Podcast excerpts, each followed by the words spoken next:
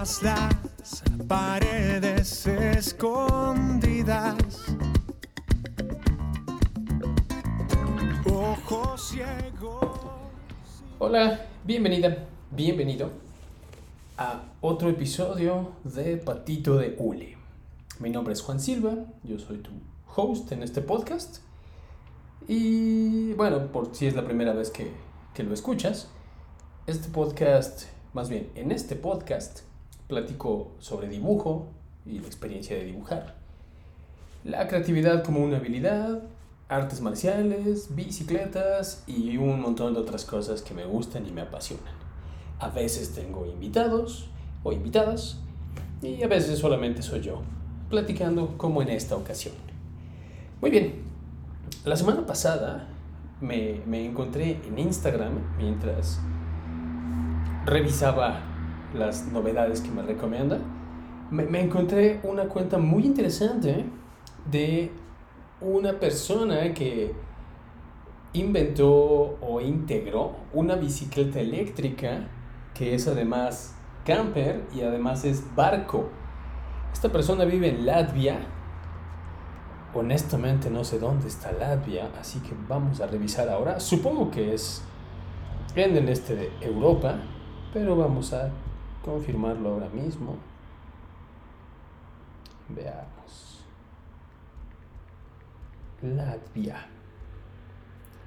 Muy bien, según Google, ah, en español es Letonia y está en el mar Báltico entre Lituania y Estonia. Muy bien, si era el este de Europa. Perfecto. Esta persona vive en Letonia y tuvo a bien hacer este, este invento que es, es una bicicleta eléctrica que tiene todo este armazón unido que funciona como barco y además funciona como un camper o como un módulo de camping para dos adultos y un perro. Y como detalle extra, en la parte de, de arriba del módulo, en la azotea del módulo, puedes poner una planta. Eh, Está, está increíble el proyecto, me, me voló la cabeza porque según veía en los videos que subió esta persona en Instagram, de hecho es él y su esposa los que inventaron este, esta cosa, que por cierto se llama Z Triton Amphibian. De- después les doy la cuenta de Instagram. Entonces, con los videos, más bien en los videos que subió de la Z Triton, se ve cómo va en, su bicicleta. Eh, bueno, va pedaleando, después puede dejar de pedalear porque el motor eléctrico la mueve. Y entonces poco a poco se va metiendo un lago. Y para cuando la profundidad da para que el armazón del barco pueda empezar a flotar por su cuenta sin necesidad de tener apoyo de las ruedas de la bicicleta, entonces es el momento de levantar la rueda de la bicicleta y saca uno, saca un par de flotadores, uno de cada lado, y el mismo motor eléctrico sigue empujando al barco y entonces puedes navegar perfectamente en el lago. Está increíble porque además esta profundidad para que pueda sostenerse el barco no tiene que ser tanta por lo que veía en los videos, con que el agua le llegue arriba de la rodilla a la persona, a un adulto promedio, 1,70, y con eso es suficiente para entonces ya quitar el, el manubrio de la bici, guardarlo, sacar los flotadores y entonces utilizar la versión barco de, de la Z Tritón. El- la parte del manubrio de la bici está en un extremo del barco y el timón del barco está en el otro extremo. Entonces, digamos, tú vas manejando tu bici hacia adelante y a la hora que entras al lago, te vas a ir a la parte de atrás para manejar la Z Tritón como barco. Está increíble, me, me- me voló la cabeza. Yo soy muy entusiasta de la bicicleta, me encanta. Me, me gustan mucho, tengo una bici para hacer BMX, tengo una bici fixie, que es la que uso en la ciudad, y estoy probando una bici plegable para ver si mi mamá puede utilizarla porque es muy pequeñita. Entonces, soy muy fan de esa tecnología. Me encanta ver inventos nuevos, me encanta ver formas de llevar la tecnología de la bicicleta más allá, que no sea solo para transportar a una persona y listo. En ese sentido me encantan las bicis cargo, como la Bullet de Larry versus Harry, que están en Dinamarca, en Copenhague, para ser específicos, su sede está en Copenhague. Y es, es una chulada de bicicleta porque es una bicicleta de carga, pero también puedes llevar una persona o a tu mascota y la carga va enfrente. A mí, por ejemplo, versus el triciclo de tamales, se me hace mucho más interesante la Bullet, porque el triciclo de tamales tiene menos estabilidad. Aunque es muy latinoamericano o muy mexicano y es, es una tecnología a la que le hemos sacado mucho provecho. Vamos, en la Ciudad de México se venden piezas de pan dulce y tortas en triciclos de tamales, se venden eh, antojitos mexicanos, se venden dulces, he visto tacos, cafeterías incluso, en los triciclos estos tamaleros mexicanos, pero la, la Bullet les, lo supera por mucho en cuanto a estabilidad, manejabilidad y en, cuanto a los accesorios que le puedes poner, pero sobre todo la estabilidad y la manejabilidad. Pero bueno, ya, ya me desvié del tema.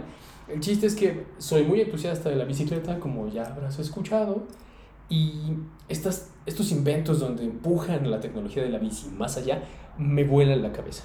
Entonces, si, si te interesa conocer esta bicicleta, la Z Triton, puedes encontrarlos en z-triton.com, ese es su sitio web, y su Instagram es z triton, sin acento, guion bajo, y luego va la palabra amphibian, pero está en inglés, obviamente, entonces la F no es F, es PH. Entonces, la cuenta de Instagram es Z Tritón bajo amphibian. Échale un ojo, creo que te puede llamar la atención. A mí me encantó, voy a estar al pendiente a ver qué más está haciendo esta pareja de inventores bicicleteros, porque están justo ahora trabajando en poder producir la Z Tritón en masa de manera masiva. No sé si podría yo tener una en la Ciudad de México, tengo que encontrar dónde guardarla y ver los costos de importación, pero no estaría nada mal, nada mal para poder acampar un poco, porque bueno, ese es otro punto importante. No tienes que usarla como barco necesariamente, como viene el camper integrado. Si en tu región no tienes un lago suficientemente profundo y grande para navegar, pero sí lugar para acampar, pues puedes llegar con tu bici eléctrica y en lugar de tienda de campaña ya traes tu mini camper contigo. A mí me encanta acampar también, me encanta la naturaleza, así que esta idea me, me, me fascina. Eh, espero que sí llegue a México y conseguirme un garage donde poderla guardar. y bueno, platicando de la otra invención que platiqué ahorita, que mencionaba, perdón, la Bullet, B-U-L-L-I-T, de Larry contra Harry, es, esta bicicleta de carga. Entonces, si quieren revisar lo que están haciendo los Larry versus Harry, pueden buscarlos también en Instagram y en su sitio web. Su, su Instagram es, es, muy fácil, es Larry VS Harry. O sea, Larry versus Harry. La V es vela biodental, V de vaca coloquialmente. Y el sitio web, ¿cómo crees que es? Pues obviamente Larry bsharry.com. Y bueno, ahí van a poder ver sus bicicletas de carga. Me, me, gustan mucho, yo tuve una réplica de una Bullet, tuve una bici de carga hecha aquí en México, basada en el diseño de Bullet. En su momento no, no podía yo comprar una Bullet. Me encantó, me encantó tener la bici de carga porque fue justo a unos meses de haber empezado la pandemia de COVID-19 y me mudé varias veces por razones familiares. Y entonces la, la, bici de carga resultó increíble para mudar muchas cosas, para cambiar otras cosas de, de, lugar. Funcionó muy bien también para ir a ver a mi hijo. Yo no tengo auto y mi hijo no vive a una distancia a la que yo llegue caminando fácilmente con él. Y por lo mismo de la pandemia de COVID-19 decidí no usar transporte público hasta que las cosas se normalizaron.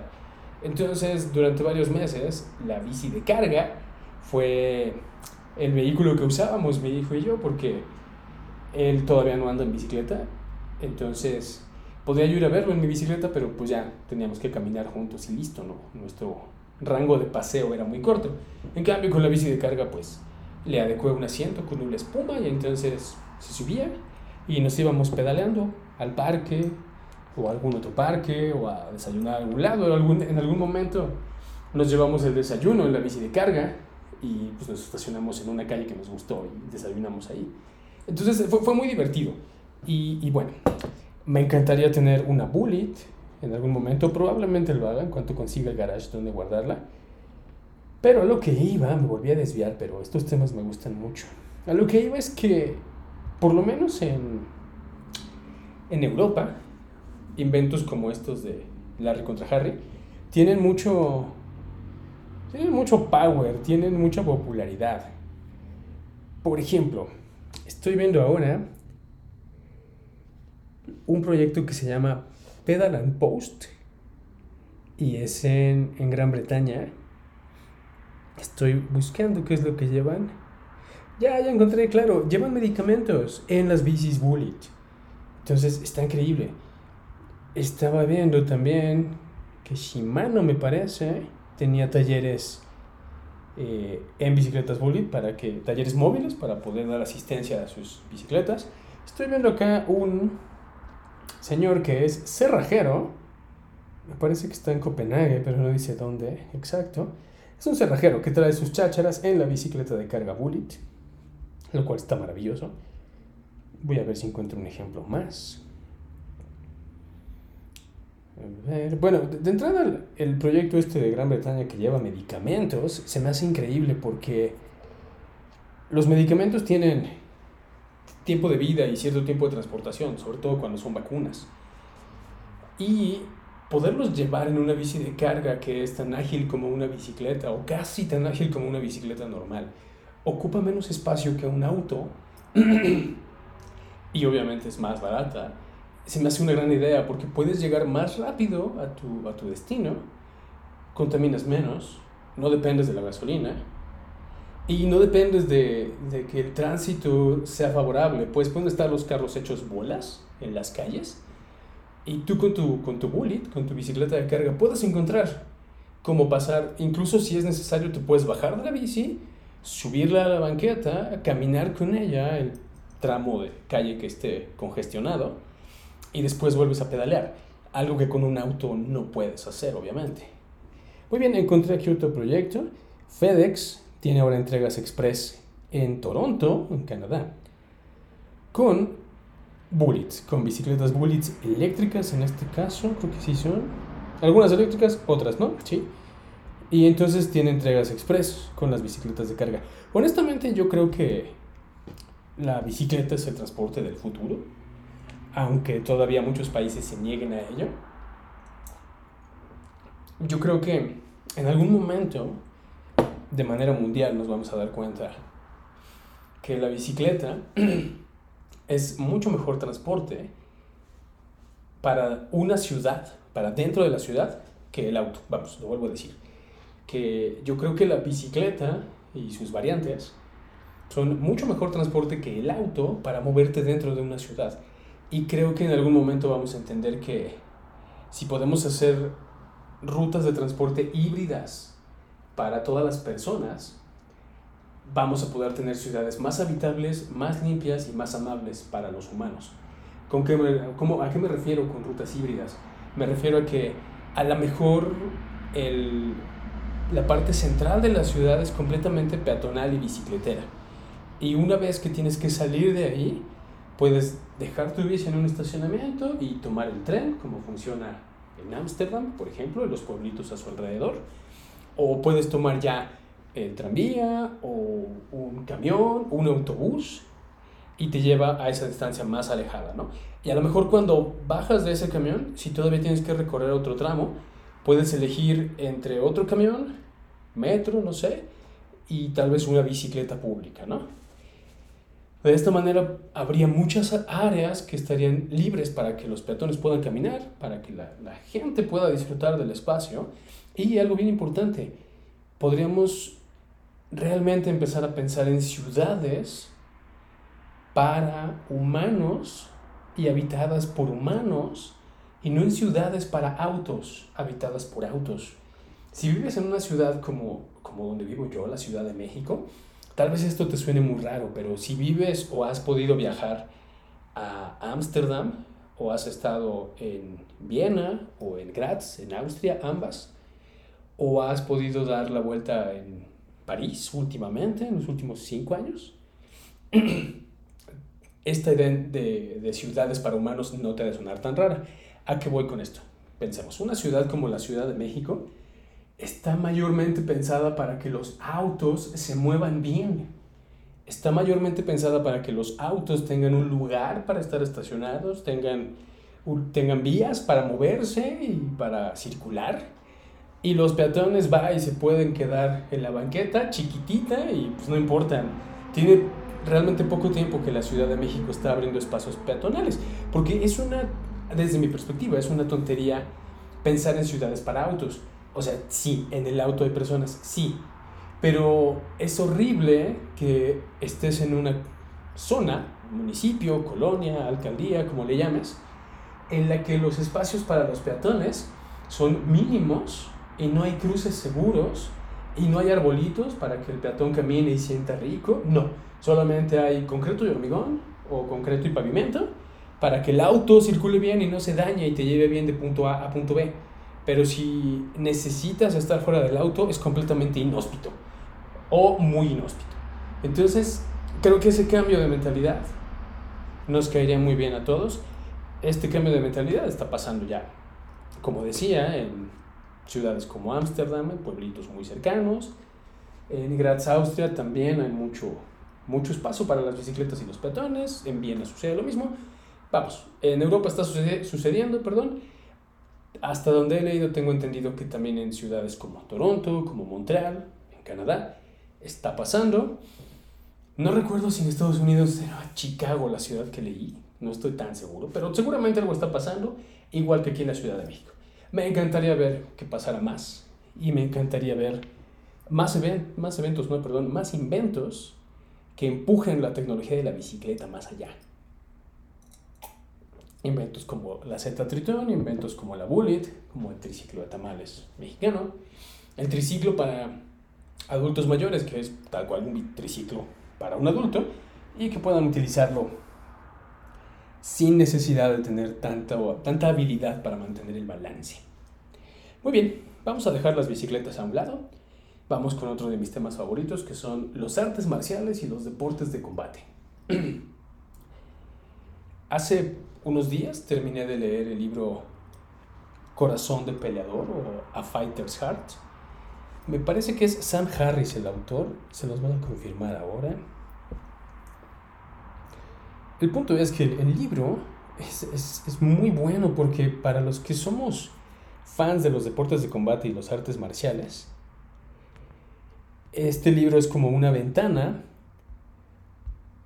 al mundo interior de, de MMA, artes marciales mixtas, por sus siglas en inglés, del boxeo también, de Tai Chi, un poquitín, también habla un poco de Tai Chi el libro, un poco de Muay Thai y kickboxing, y me parece que ya, creo que son los artes, de artes marciales y deportes de combate que cubre el libro. Estoy buscando el autor, aquí está, no es Sam Harris, aquí está. Se llama Sam Sheridan y el libro es A Fighter's Heart, ese es el título. El subtítulo es One Man's Journey Through the World of Fighting. El, el, asunto es así. Sam, bueno, Sam tiene muchos empleos diferentes y de esos empleos poco comunes, pues no va a la oficina de 9 a 5, sino ha sido bombero, ha trabajado en barcos, ha sido guardabosques, cosas así. Entonces se encuentra en un momento de su vida en el que decide que va a ir a aprender Muay Thai a Tailandia, porque tiene el tiempo, porque tiene el dinero, y entonces se va. Y en algún momento consigue, consigue perdón, un, un deal, un trato, un contrato con, me parece que es una revista primero para hacer unos artículos sobre su experiencia, y también consigue el contrato para hacer el libro, ¿no?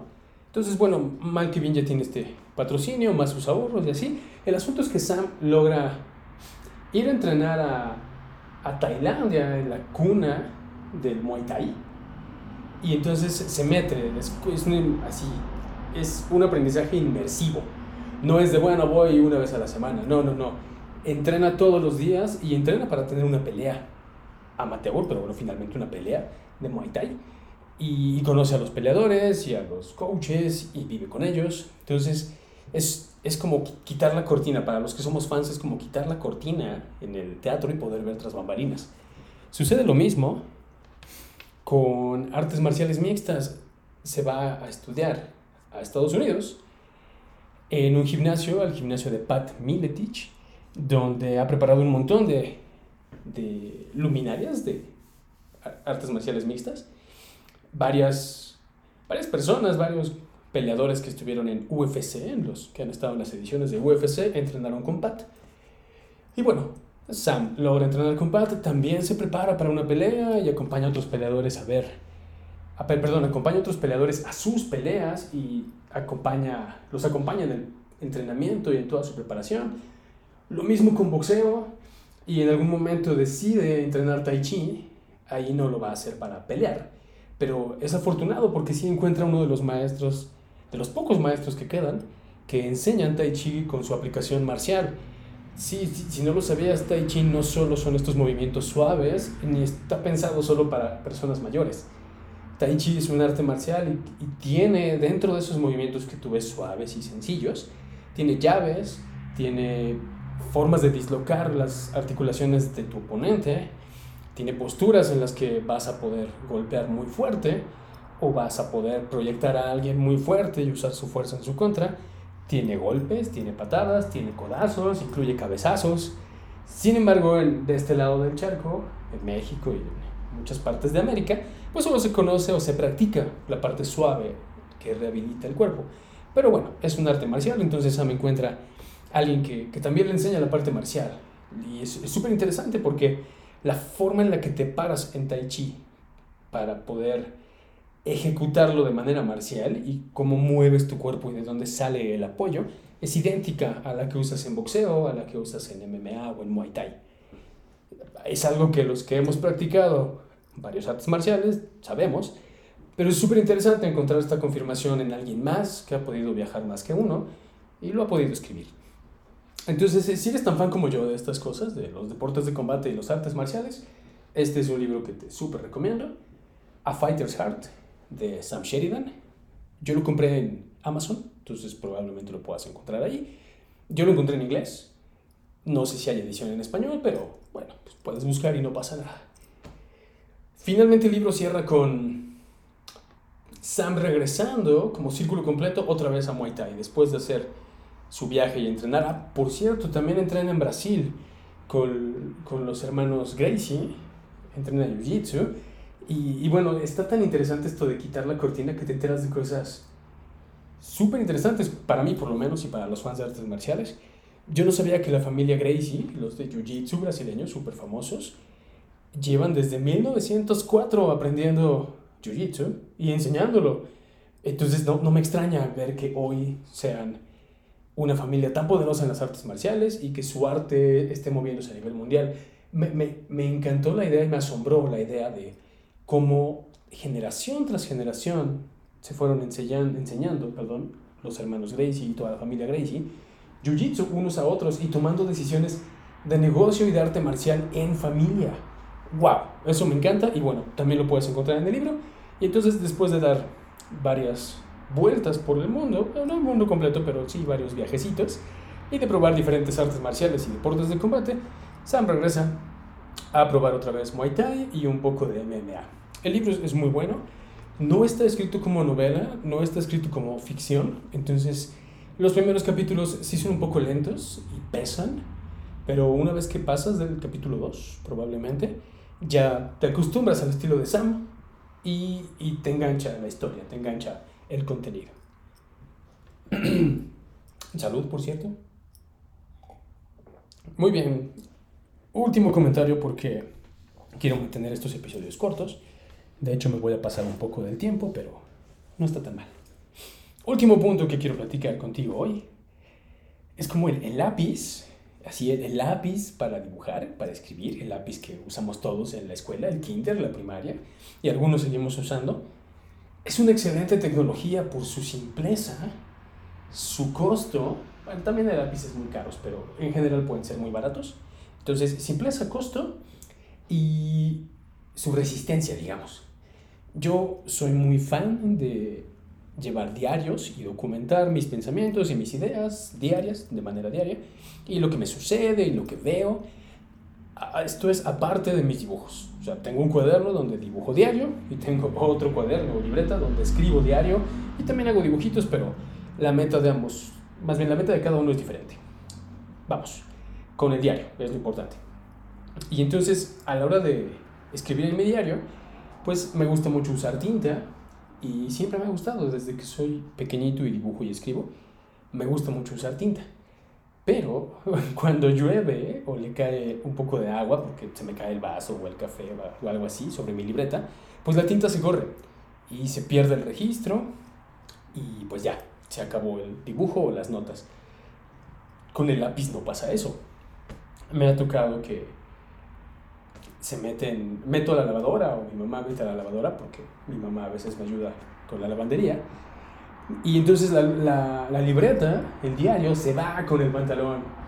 Y cuando lo saco de la lavadora o lo recojo de la lavandería o lo recojo con mi mamá, pues está el diario todo mojado, ya seco, hecho chicharrón. Pero lo que está escrito y lo que está dibujado no se fue porque es lápiz. Cuando hice ese switch, cuando cambié a, escribir en mi diario con lápiz, es cuando empecé a apreciar más la resistencia de esta tecnología tan vieja porque pues no se cayó. el grafito no se cayó del papel aunque fue lavado. Eso me encantó. Y, y, la simpleza es que pues tienes un lápiz y le sacas punta y listo, lo puedes utilizar. No pasa nada. No sustituiría para nada la tinta, ¿no? Por supuesto que no, pero creo que en mi mente no le había dado el valor adecuado a un lápiz y el, el reconocimiento que necesita. Entonces, ¿por qué no haces la prueba tú después de escuchar este podcast? Y te compras un par de lápices que te gusten y los usas para dibujar, para tomar notas y ves qué, qué sientes con él, ves qué más puedes hacer con él. Y a lo mejor te pasa como a mí y reconsideras la, la posición del lápiz en tu vida o el valor que tiene en tu vida. Suena un poco tonto decirlo, pero si eres alguien que ama dibujar así como yo, o tomar notas como Austin Kleon, que también ama los lápices, va, te va a resonar perfecto esto que estoy diciendo, de que el lápiz es esta tecnología súper poderosa, súper simple, súper hermosa y súper resistente. Además de lo que ya platiqué, de que puedes lavar tu libreta y no se va el lápiz, te da la oportunidad de jugar con diferentes tonos dependiendo de qué tan fuerte presionas en el papel. Entonces puedes subrayar, puedes hacer sombras, puedes hacer cosas como con mucho alto contraste. Otro de mis favoritos es que puedes tomar notas en tus libros con tu lápiz y si eventualmente no quieres esa nota, la puedes borrar. Entonces, tiene un encanto que estoy redescubriendo de unos meses para acá. Y si eres muy fan de dibujar y de tomar notas, pues te invito a que pruebes a revisar tu relación con el lápiz. Muy bien, pues salud. Hora de terminar este episodio del podcast y de volver a decir salud. Está muy rico mi whisky. Bueno, si quieres la receta es una parte pequeña de whisky, luego dos partes de agua, equivalentes obviamente cada una a una parte de whisky, y tres hielos. Riquísimo. A mí en lo personal el sabor del whisky solo me pega muy duro, no me gusta mucho. Entonces me gusta con agua mineral o con agua natural. Muy bien. Dejando de lado las bebidas alcohólicas, esto fue Patito de Hule. Muchísimas gracias por escuchar. Nos escuchamos la próxima semana. Y, bueno, mis redes sociales. Me encuentras en Instagram como búfalo-juan. Ese es el, Instagram de el ilustrador e instructor de LinkedIn Learning. Y también me encuentras como nada más guion bajo Juan. Ese es el Instagram de, digamos como el coach de vida. Si bien ya no doy sesiones de coaching, todavía escribo acerca de tips para ser feliz, tips para tener mejores hábitos, tips para pasártela mejor en tu vida. No, plan, no pretendo tener todas las soluciones. Tengo un juego de herramientas muy útil y es lo único que tengo y me ha funcionado muy bien. Entonces, de repente escribo y comparto con el mundo esas ideas. Entonces, repito, búfalo-juan para la parte de ilustración, creatividad y cursos. Y nada más, guion bajo Juan nada más, guion bajo Juan, para la parte de meditación, reflexiones sobre la vida, coach de vida y esas cosas extrañas. Ambos en Instagram. Uso Twitter, no lo uso tanto. Si me quieres buscar ahí, nada más, guion bajo Juan, también. Ok, pues eso es todo y solamente una cosa más. La canción que escuchaste, bueno, perdón, el fragmento de canción que escuchaste al inicio del podcast y que vas a escuchar al final de este podcast es de un amigo mío muy querido que se llama Carlos Gágaro y esa canción es parte de un disco al cual yo hice la portada y acabo de olvidar el nombre. Dame un momento.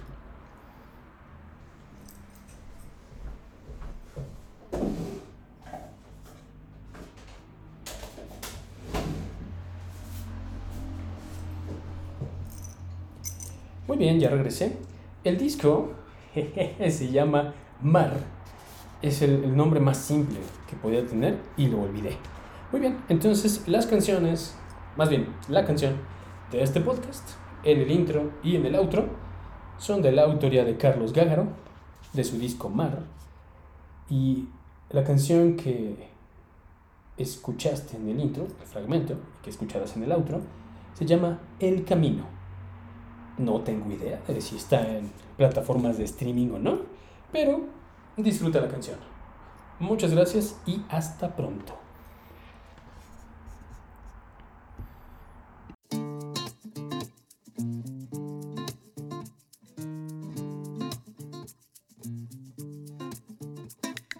Todas las paredes escondidas ojos ciegos y las sombras llaman. Las manos desnudas y la piel escamas.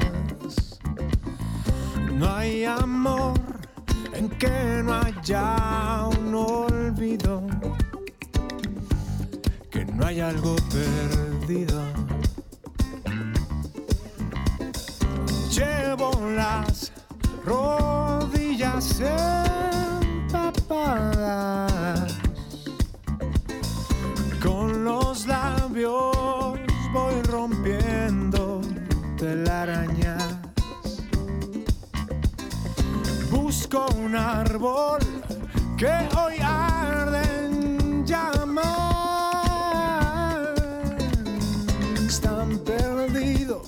En estas tierras tan lejanas, tan lejanas.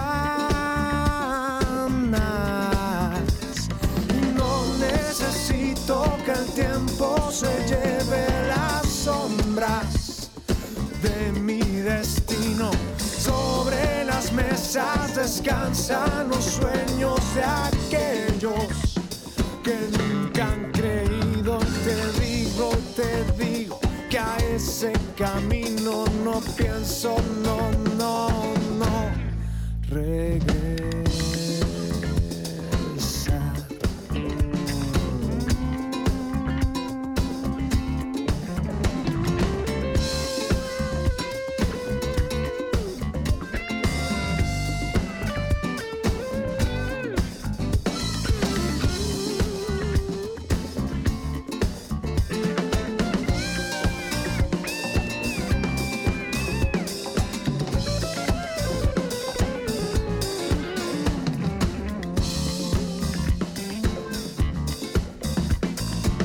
Cuando encuentre noches que no acaban. Y el silencio robe tus palabras,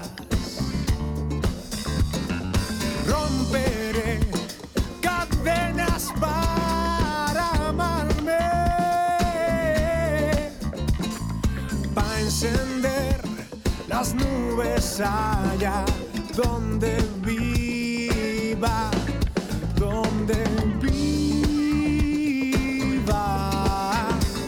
Y no necesito que el tiempo se lleve las sombras de mi destino.